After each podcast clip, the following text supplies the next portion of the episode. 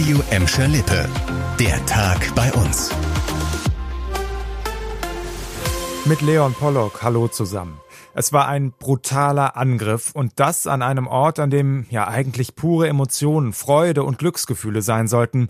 Es war Mittwoch, der 20. Februar 2019 in der Feldins Arena in Gelsenkirchen. Schalke spielte in der Champions League und hatte Manchester City zu Gast. Das Ergebnis von 2 zu 3, das geriet aber schnell in den Hintergrund.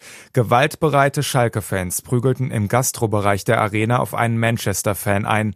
Heute standen sie wegen gefährlicher Körperverletzung vor dem Essener Landgericht. Jan Schmitz fasst den Fall nochmal zusammen. Die Angeklagten im Alter zwischen 30 und 48 Jahren gehören laut Staatsanwaltschaft zur gewaltbereiten Fanszene des FC Schalke.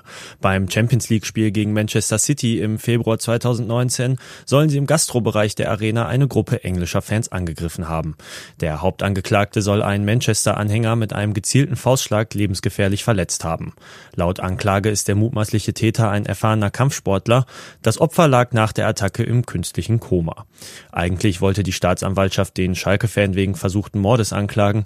Das Gericht sah dafür aber keinen ausreichenden Tatverdacht. Angesetzt für den Prozess sind jetzt erstmal acht Verhandlungstage. Ein Urteil in dem Prozess soll Mitte Mai fallen. Wenn es da irgendwas Neues gibt, erfahrt ihr das natürlich sofort bei uns.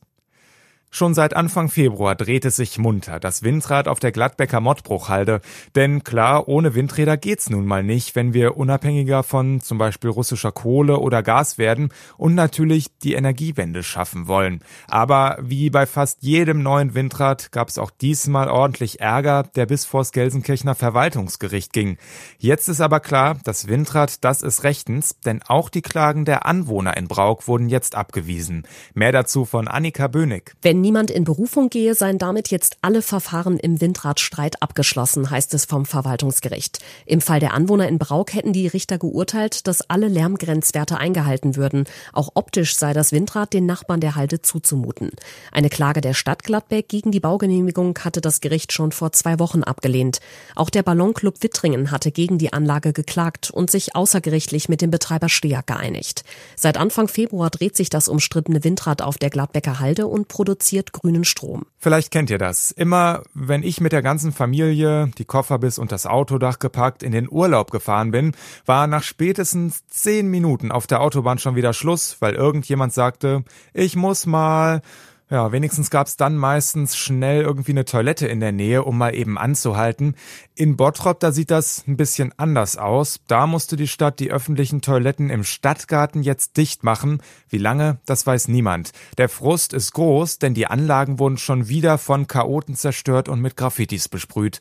Dass Oberbürgermeister Bernd Tischler ordentlich gefrustet war, das war ihm beim Pressetermin auch deutlich anzumerken. Das darf sich eine Stadtgesellschaft nicht bieten lassen, dass hier auf den Rücken der schwächeren Menschen, die eben solche Einrichtungen dringend brauchen, dass das auf deren Rücken Vandalismus und, und sinnlose Zerstörungswut äh, ausgetragen wird. Dafür gibt es keine Entschuldigung. Jetzt überlegt die Stadt sogar einen Wachdienst vor den Toiletten aufzustellen, damit so eine Zerstörung nicht schon wieder passiert.